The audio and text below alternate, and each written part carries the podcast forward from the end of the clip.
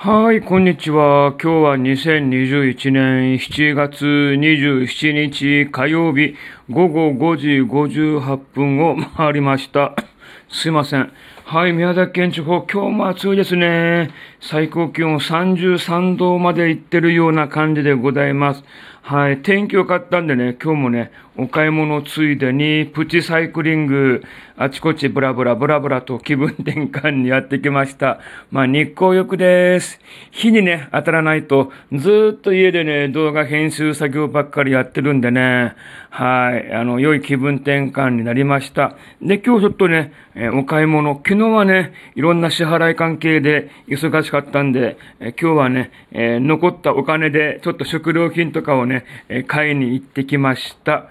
はい、まあ、自転車で行くんで、あの、結構暑いじゃないですか。なんかね、前かご、えー、クロスバイク用の前かご、これがね、便利いいんですよ。取り外しができる、えー、カゴになっていて、取り外すとマイバッグになるんですね。で、保冷、保冷バッグみたいな感じで、内側にはアルミが貼ってあってね、えー、畳むことができるんで、結構ね、便利いいんですね。そのバッグを持って近くのスーパーに行ったのは良かったんですけれど、結構ね、いっぱい買いすぎて、えー、マイバッグいっぱいになってね、結構重たかったんですよ。ただね、あの、なんだ、体、体重量というやつ、えー、タイル重量をね、超えて、そのマイバッグ、えー、カゴがね、え、倒れてきて、えー、車輪に、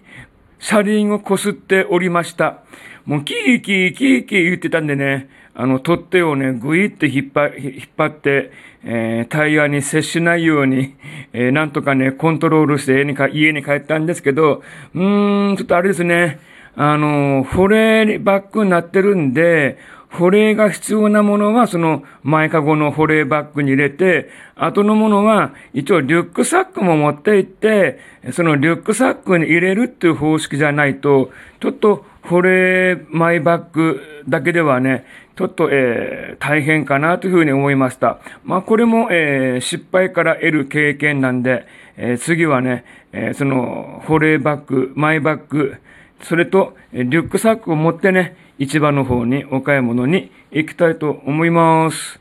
はい、ということで、今日もね、夜8時から YouTube 井戸端放送します。えお時間がね、ございましたらね、どうぞ聞いてみてください。よろしくお願い申し上げます。はい、今回はこの辺で失礼します。